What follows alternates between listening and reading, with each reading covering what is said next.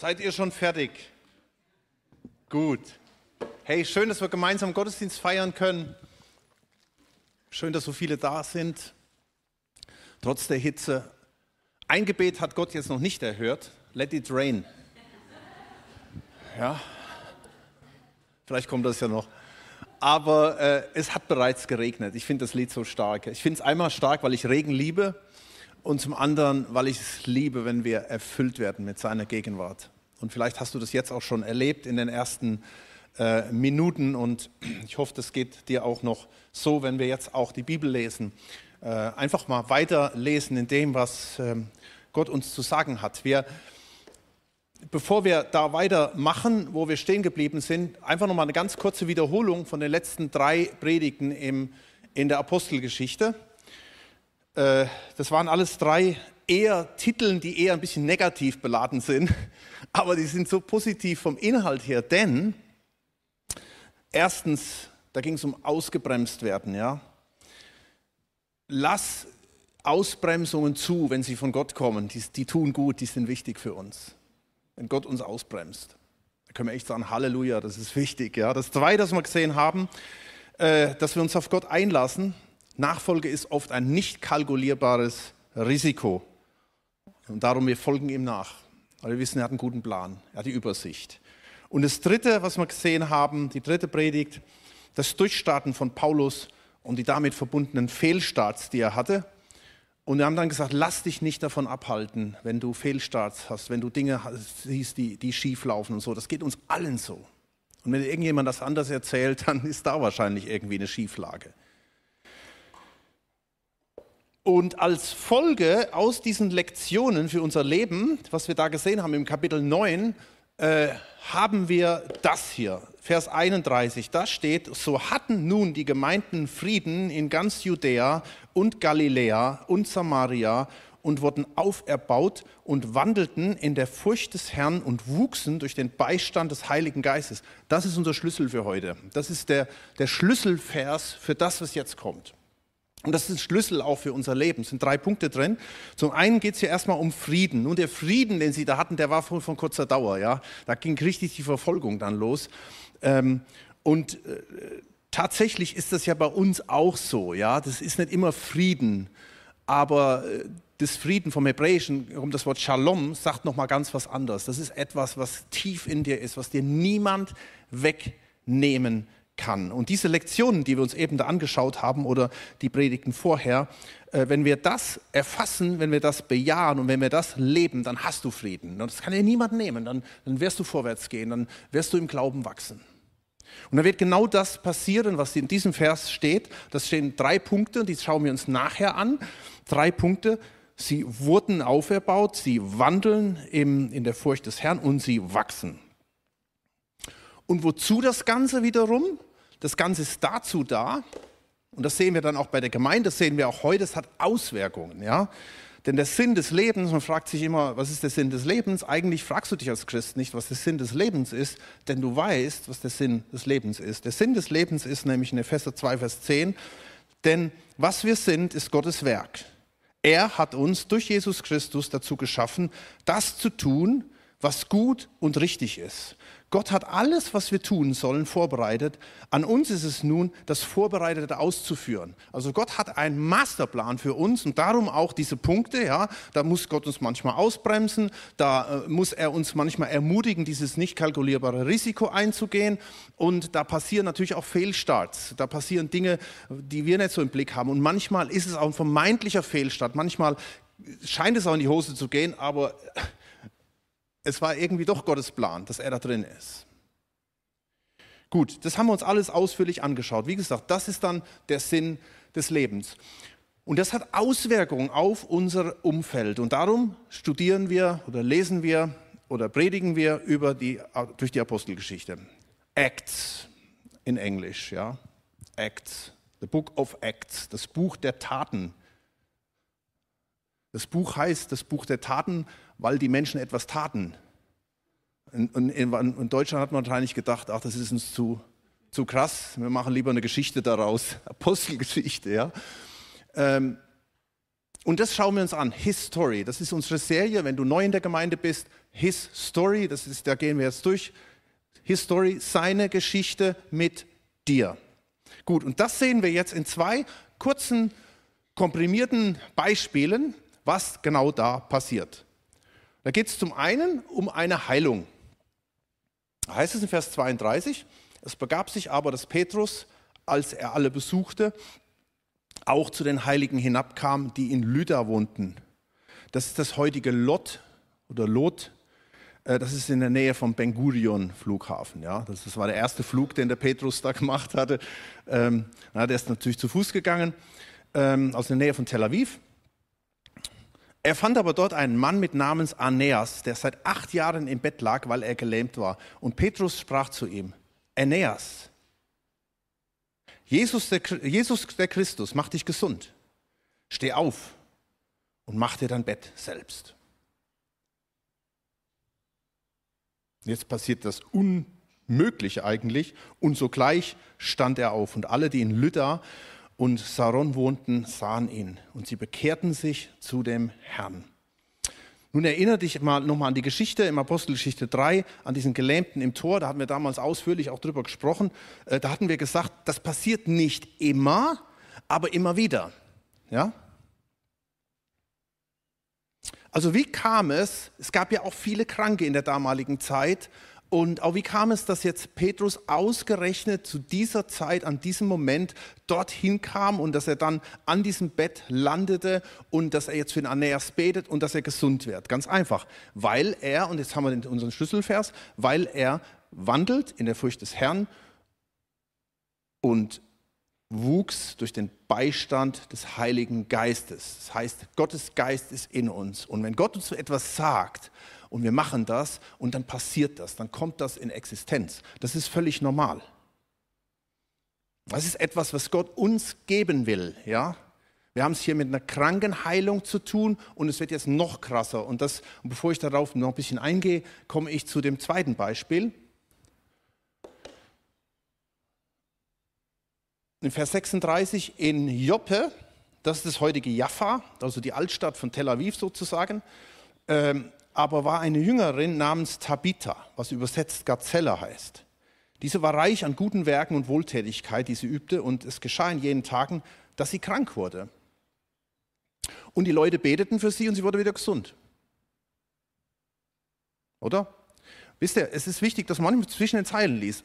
Die Gemeinde hat gebetet für, für diese Tabitha. Die hat gebetet und die haben gesehen, dass Kranke gesund wurden. Und jetzt ist diese Tabitha krank und es heißt, und sie starb.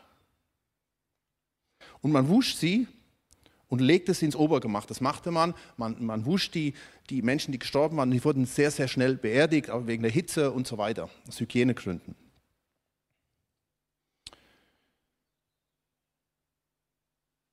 Also vielleicht das mal kleine Nebenbewegung. Auch für die ersten Christen war das nicht ungewöhnlich, dass Menschen krank wurden, dass manche auch nicht geheilt wurden und dass andere auch starben. Alle starben damals, auch die zwölf Apostel. Ja? Aber gleichzeitig, und hier kommt eine Balance rein in, in das Thema, das ist ganz wichtig, gleichzeitig rechneten sie mit dem Übernatürlichen. Sie rechneten mit dem Unmöglichen. Wir fallen immer heutzutage irgendwo auf einer Seite vom Pferd runter. Ja? Die einen sagen, uh, Gott macht sowieso das, was er will. Ja? Und die anderen, die, äh, die interpretieren hier raus, okay, deswegen wird vielleicht niemand sterben oder niemand krank oder so. Aber schaut, dann heißt es hier im Vers 38, weil aber Lydda nahe bei Joppe liegt und also wer schon mal in Israel war, Ben Gurion, Tel Aviv ist nah beieinander und die Jünger gehört hatten, dass Petrus dort war, sandten sie zwei Männer zu ihm und baten ihn nicht zu zögern, zu ihnen zu kommen. Ja, wir anerkennen, sie anerkennen Gottes Loyalität, ja, absolut, und auch seinen Willen. Naja, so ist es halt, ja. Was aber nicht ausschließt, alle Register zu ziehen. Okay? Was aber nicht ausschließt, alle Register zu ziehen die wir als Menschen haben. Sie beten, sie fasten, sie pflegen und doch stirbt Tabitha. Und weil Petrus in der Nähe ist, rufen sie ihn auch noch dazu, obwohl es eigentlich eine völlig finale Sache war. Ja, und dann heißt es hier im Vers 39, da stand Petrus auf, ging mit ihnen. Und als er angekommen war, führten sie ihn ins Obergemach und alle Witwen traten zu ihm, weinten und zeigten ihm die Röcke und die Kleider, die Tabitha gemacht hatte, als sie noch bei ihnen war. Also das Mädel war sehr beliebt und offensichtlich hatte sie so eine barmherzige Ader gehabt. Die Witwen, das waren damals die absolut benachteiligsten, die waren unterversorgt, die kriegten keine, keine staatlichen Gelder und nichts, ja. Und diese Tabitha, diese junge Frau, hat sich zur Aufgabe gemacht, diese Leute zu versorgen. Also eine richtig eine herzensgute Frau. Und diese junge Frau, die wird krank. Man betet für sie und sie stirbt und sie liegt da. Dann heißt es weiter in Vers 40. Da ließ Petrus alle hinausgehen und knieten nieder und betete. Also manche Gebetskämpfe führst du besser alleine. Ja? Weil manchmal dich die anderen einfach runterziehen mit ihrem Gejammer. Ich kann mir vorstellen, dass das war nicht so die Atmosphäre, die jetzt gerade für den Petrus wichtig war. Ja, das Leute, oh, sondern er tut sie erstmal alle beiseite.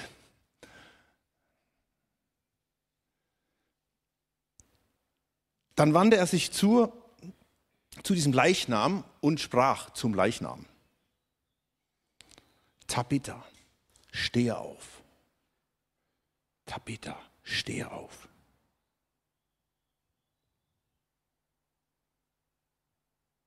Was passiert?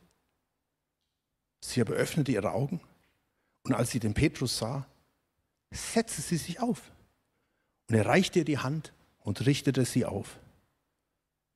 Was? Hoffentlich fragst du das. Was? Ist doch unmöglich. Ja. Nein. Passiert. Wenn du nicht irgendwie äh, ähm, da jetzt entweder begeistert bist oder geschockt bist, dann bist du wahrscheinlich schon so lange Christ, dass du die Storys alle kennst. Ja? Und du speicherst es irgendwo ab in diesem Fach äh, wunderbare Märchen im Neuen Testament oder in der Bibel. Was da passiert, das war genauso unmöglich wie in unserem Leben. Da spricht Petrus zu einem Leichnam und sagt, steh auf. Und dieser Leichnam, diese, diese Tabitha, die setzt sich auf und ist gesund. Und er reichte ihr die Hand und richtete sich auf. Und er rief die Heiligen, also die anderen Christen und auch die Witwen, jetzt können sie kommen, jetzt können sie weiter heulen. Ja?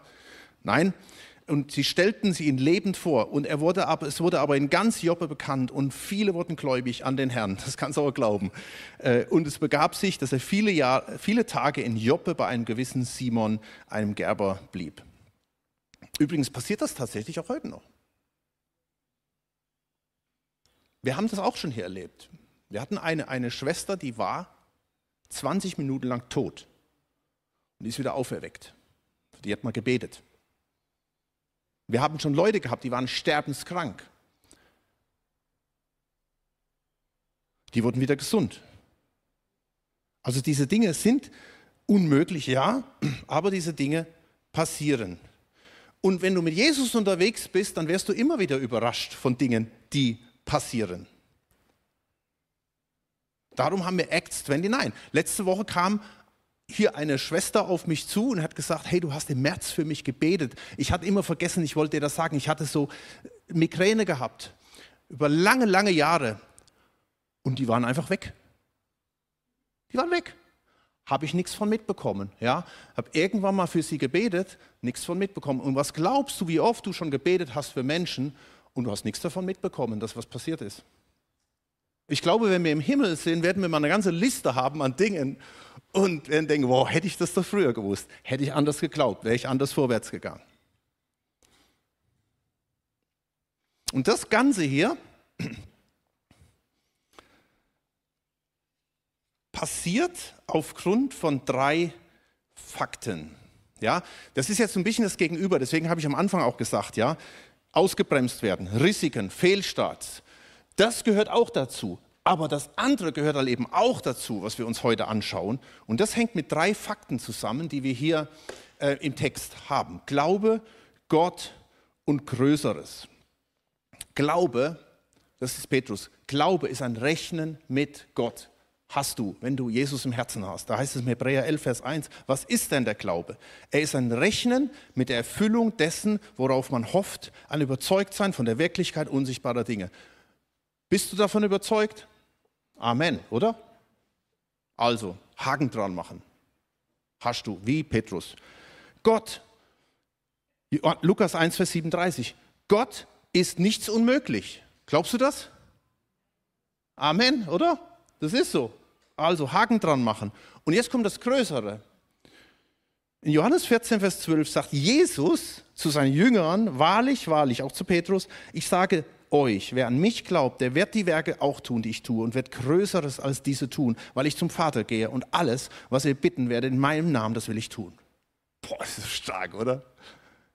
Das ist doch der Hammer. Was das genau ist, überlassen wir ihm. Nun, jetzt mal so ein bisschen theologisch, was, was könnte größer sein als das, was Jesus gemacht hat? Äh, Jesus hat auch Tode auferweckt. Etwas, was größer ist als das, was Jesus überhaupt machen konnte, ist, das kannst du machen. Du kannst für jemanden beten und er gibt sein Leben Jesus, seine Sünden werden vergeben und er bekommt neues Leben. Das ist etwas Größeres. Jesus hat ja das Erlösungswerk vollbracht, wurde auferweckt und ging zurück und sagt so, und jetzt gebe ich euch einen Auftrag, das Größte überhaupt. Ihr dürft Menschen von mir weiter sagen, ihr dürft für sie beten und pff, der Heilige Geist fällt auf sie und sie werden neue Menschen. Also das ist etwas Größeres. Aber ich sage mal so, das Größere bedeutet auch, hey, glaubst du, dass Gott Größeres durch dich tun kann, was er jemals durch dich getan hat? Glaubst du, dass Gott durch dich einen Toten auferwecken könnte? Glaubst du, dass Gott durch dich jemanden heilen könnte? Und ich möchte dich dir ins Herz legen, glaub das. Glaub das.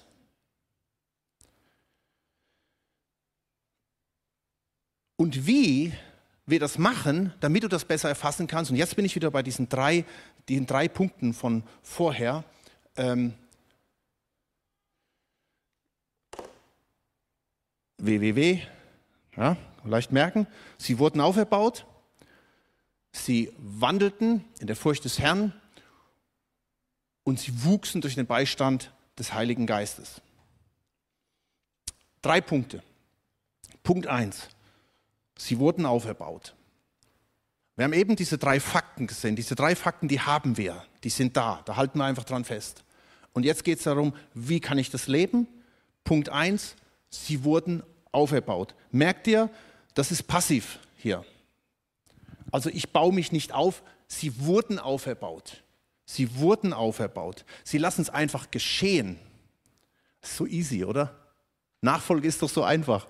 Und wie das, wie das äh, im, im, im Detail geschieht, das liest du in Römer 12, Vers 1. Da heißt es, und ich finde den Vers so schön in der, in der neuen Genfer Übersetzung, da heißt es, ich habe euch doch vor Augen geführt, schreibt dieser Paulus, ich habe euch vor Augen geführt, Geschwister, wie groß Gottes Erbarmen ist. Die einzige angemessene Antwort darauf ist, mit eurem ganzen Leben Gott zur Verfügung zu stehen und euch ihm als ein lebendiges und heiliges Opfer darbringt. Und dass ihr euch ihm als ein lebendiges und heiliges Opfer darbringt, an dem er Freude hat. Das ist der wahre Gottesdienst und dazu fordere ich euch auf. Wir feiern heute Gottesdienst hier im Livestream, aber Gottesdienst ist viel, viel mehr. Gott ist, Gottesdienst ist, ich lasse es einfach geschehen. Ein Opfer damals war tot. Ein Opfer wurde auf den Altar gelegt. Das heißt, du lass es einfach mal geschehen. Du stehst Gott zur Verfügung. Du willst so close wie möglich, so nah wie möglich an Jesus sein. Du bist einfach da. Und das ist übrigens das Interessante. Äh, das, was Petrus hier macht, mit dieser Auferweckung. Das exakt gleiche hat Jesus gemacht. Exakt auch die gleichen Worte gesprochen. Also Petrus hat ja einfach nur nachgemacht. Es war nur eine Kopie. Markus 5, Vers 37, könnt ihr das nachlesen. Da ist das gleiche Situation. Da ist ein Mädchen, das ist gestorben. Jesus kommt hin, schickt die Leute raus, außer Petrus. Petrus war dabei, Petrus und Johannes. Die kriegen das mit. Ja? Schickt die Leute raus und ähm, Jesus kommt dahin, spricht die gleichen Worte. Steh auf, Mädchen, steh auf. Und es passiert. Im übertragenen Sinne bedeutet das Folgendes. Sie wurden auferbaut. Es bedeutet, es geht darum, dass ich so nah wie möglich bei Jesus bin und immer wieder frage, Gott, was willst du? Ich stehe dir zur Verfügung. Ich, stehe, ich möchte das tun, was du willst. Glaube Gott größer. Und ich glaube, dass Dinge um mich herum passieren können. Und wichtig ist, du wirst auferbaut durch Siegen, Siege und durch Niederlagen. Und dann heißt es weiter im Vers 2, das habe ich jetzt hier nicht an, an, an der Wand, und dann heißt es nämlich weiter, richtet euch nicht länger nach den Maßstäben dieser Welt, sondern lernt in, in einer neuen Weise zu denken, damit ihr verändert werdet und beurteilen könnt, ob etwas Gottes Wille ist. Das heißt, erster Punkt, sie wurden auferbaut, das heißt, du lässt dich, du lässt dich nicht ständig manipulieren von deinem Umfeld, bläst ins gleiche Horn mit allen, lässt dich treiben, Druck der Gesellschaft. Ich muss das denken, was andere denken. Ich muss das tun, was andere tun. Ich muss das machen, was ich irgendwie sehe und, und wird irgendwie manipuliert. Und das ist ein richtig mega Thema in unserer Gesellschaft, dass wir alle miteinander manipuliert werden. Ja? Und es ist entscheidend wichtig, dass ich den Spieß umdrehe und sage, ja, ich möchte mich steuern lassen, aber nicht von meinem Umfeld, nicht von meinem eigenen Fleisch, nicht von meiner eigenen Natur, sondern von Gott. Sie wurden auferbaut. Und das Zweite, sie wandelten in der Furcht des Herrn. Das ist ja auch so ein, so, so, das ist ja auch so ein Wort, oder? Furcht des Herrn.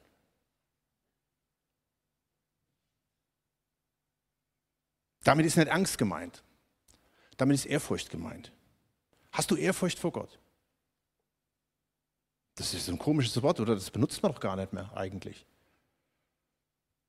Ich sag mal so, wenn du nicht offen bist für Korrektur, und zwar solche, die völlig gegen deine Überzeugung oder gegen dein Gefühl oder gegen dein Lifestyle geht, dann wandelst du nicht in der Furcht des Herrn. Ich sage es nochmal. Wenn du nicht offen bist für Korrektur, und zwar solche, die völlig gegen deine Überzeugung oder dein Gefühl oder dein Lifestyle geht, dann wandelst du nicht in der Furcht des Herrn. Und ich glaube, das ist ein Schlüssel. Ich glaube, dieser Punkt ist der Schlüssel. Das erste verstehen wir noch ein bisschen da. Ja, wir lassen uns auferbauen und ich kann mich zurücklehnen. Aber jetzt kommt dieser zweite Part, wandelt in der Furcht des Herrn. Und das hat ganz viel was mit Korrektur zu tun. Das hat ganz viel damit zu tun. Wir haben ja letzte Woche das gesehen, wenn es um diese Fehlstarts geht. Ich gehe zurück. Ich lebe ein Leben in der Buße, ein Leben in der Wiederherstellung. Hier nochmal Römer 12, Vers 2. Ja? Dass wir in einer neuen Weise denken, damit wir verändert werden mein Leben ist ein ständiger Veränderungsprozess. Heute hört man sehr oft von jungen Menschen, es ist das gut, was sich gut anfühlt. Stimmt aber nicht. Das ist ein Knackpunkt, dieser Schlüssel. Wandeln in der Furcht des Herrn. Und dazu habe ich euch äh, ein paar Worte von Jesus mitgebracht. Die Jesus sagt in der Offenbarung, ich wollte euch einfach nur einen Vers eigentlich vorlesen, aber ich finde diesen Abschnitt so wichtig und ich glaube, der Heilige Geist wird jetzt im Moment dir vielleicht nochmal was korrigieren oder auch bestätigen.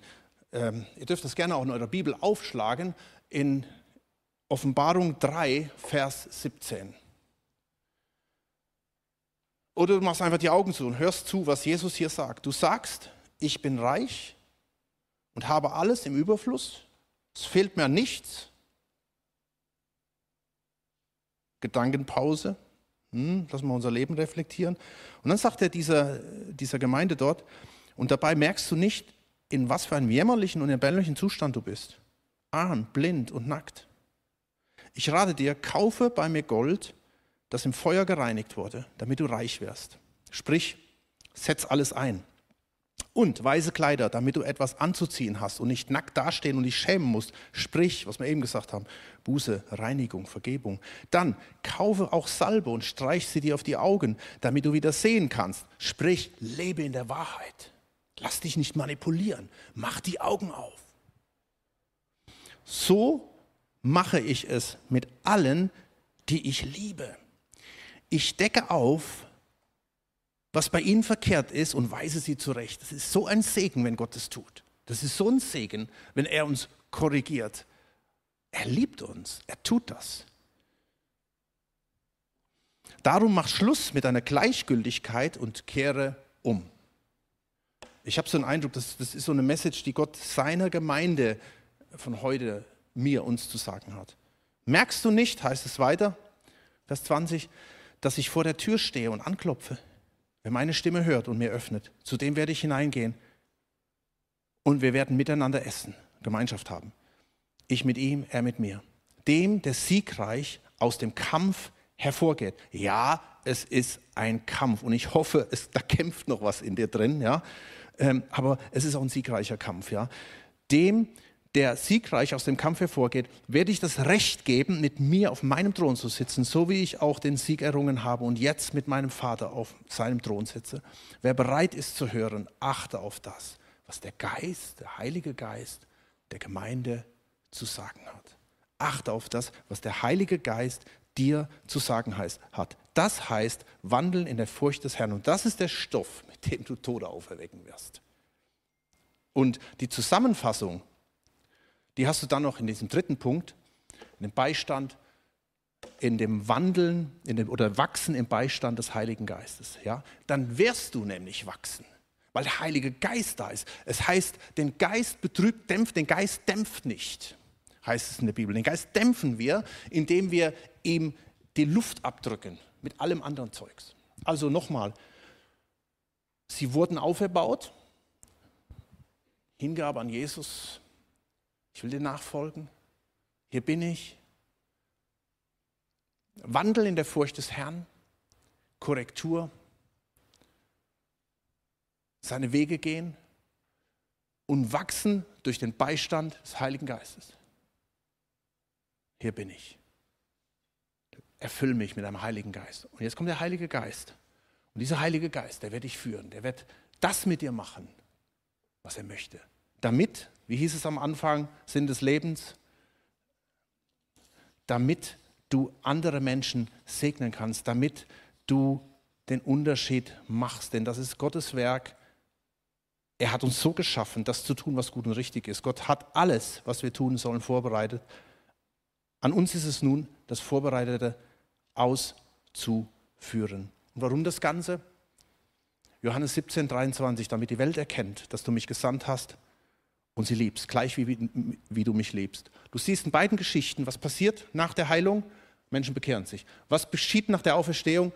Menschen bekehren sich. Und Gott wird alles machen. Und deswegen limitiere Gott nicht. Wenn du diese drei Dinge machst, dann limitierst du ihn nämlich nicht. Und dann möchte ich dich ermutigen, steh auf. Und wenn es dann dran ist, und dann wird Gott dir das zeigen, das heißt selbst, ich garantiere das, wenn da jemand, der krank ist oder sogar jemand, der gerade gestorben ist, und Gott sagt dir, leg die Hand auf und sag ihm, steh auf, dann wird das passieren. Auch Gott weiß, ob das dran ist. Versteht ihr? Aber limitieren wir ihn nicht. Und wenn wir das nicht machen, werden wir sehen, wie reich Gottes wächst. Darum, zweimal lesen wir hier im Text, und das ist eigentlich die Anwendung des Ganzen, und da kommen wir auch schon für uns zur, zur Anwendung. Steh auf. Und das möchte ich auch begleiten, dass wir einfach, dass du jetzt einfach diese Sache für dich jetzt einsetzen, umsetzen kannst. Zweimal lesen wir hier im Vers 34, Aeneas, steh auf. Und sogleich stand er auf. Vers 40, Tabitha, steh auf. Sie aber öffnete ihre Augen und setzte sich sogleich auf. Ich glaube,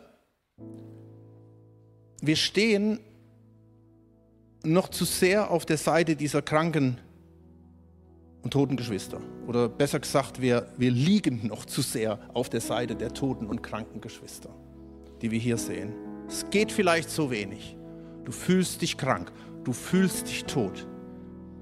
Es ist irgendwie, Dinge sind lahmgelegt, aber ich garantiere dir, das ist Gottes Absicht, dass er uns neu beleben will mit seinem Heiligen Geist, vielleicht heute, morgen uns neu ausrüsten will. Durch diese drei Punkte.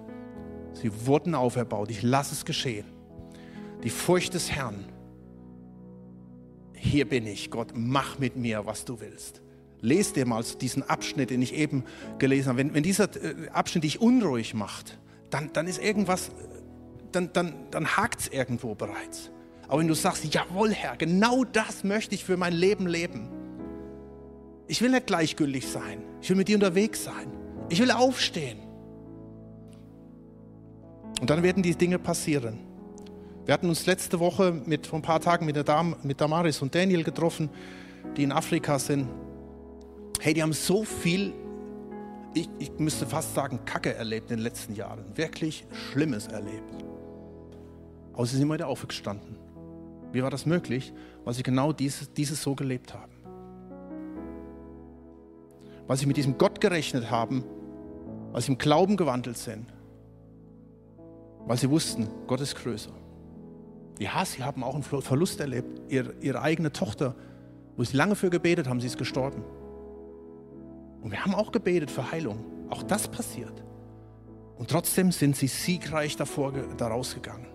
Und sie haben gesehen, dass Gott so gut ist und dass Gott es gut meint mit ihnen. Nächste Woche wird die Debbie hier sprechen. Debbie Dotlev. Hey, ihr müsst dabei sein. 100% Jesus ist so ein bisschen ihr Thema. Oder Eternity Driven. Weil sie hat so viel, so ein Zeugnis. Diese Single Lady, die in Tansania ist, viel auch einsam unterwegs ist, aber die so brennt für Jesus. Und die das erlebt für sich und uns auch motivieren kann, dass wir gemeinsam so vorwärts gehen können. Selbst Petrus war ready. Stell dir mal vor, der Petrus wurde gerufen. Petrus, geh mal dahin und bete für den Kranken. Petrus, geh mal dahin und bete für die Tote. Und ja, da wird es dann schon mulmig. Aber Petrus ging los. Folge ihm nach. Ich möchte schließen mit, mit einem Bild aus Hesekiel 37. Die von euch, die die Bibel ein bisschen besser kennen, das ist ein, ein wahnsinnig starkes Kapitel. Da ist ein Feld voll Totengebeine. Hesekiel sieht das, ein Feld voller Totengebeine. Und Hesekiel sagt, was soll das? Und dann fragt Gott ihn, denkst du, dass diese Gebeine wieder lebendig werden können? Und dann sagt Hesekiel, äh, oh Herr, du weißt es. Mit anderen Worten, nee, geht nicht. Ja. Äh, und dann sagt er, der, dann sagt er, Gott, sagt Gott zu Hesekiel, und jetzt spreche du zu diesen toten Gebeinen, ihr verdorrten Gebeine, hört das Wort des Herrn werdet lebendig. Schon makaber, zu Knochen zu sprechen, ja. Vers 7, da weissagte ich, wie mir befohlen war, und als ich weissagte, entstand ein Geräusch und siehe eine Erschütterung und die Gebeine rückten zusammen, ein Knochen zum anderen und ich schaute und siehe, sie bekamen Sehnen und es wuchs Fleisch an ihnen und es zog sich Haut darüber, aber es war noch kein Odem in ihnen. Vers 10. Da kam auch der Odem in sie hinein und sie wurden lebendig und stellten sich auf ihre Füße ein sehr, sehr großes Heer. Wisst ihr, dass dieser Satz hier im Vers 14 heißt es, und ich werde meinen Geist in euch legen als Anwendung und ihr sollt leben. Dieser Satz steht am Eingang von Yad Vashem. Hat den schon jemand gesehen? War da schon jemand gewesen? Da steht dieser diese Rieseneingang und da steht in, in Englisch, steht dort, I will put my breath into you and you shall live again and I will set you upon, our, upon your own soil. Und das, hat, das haben die Juden erlebt.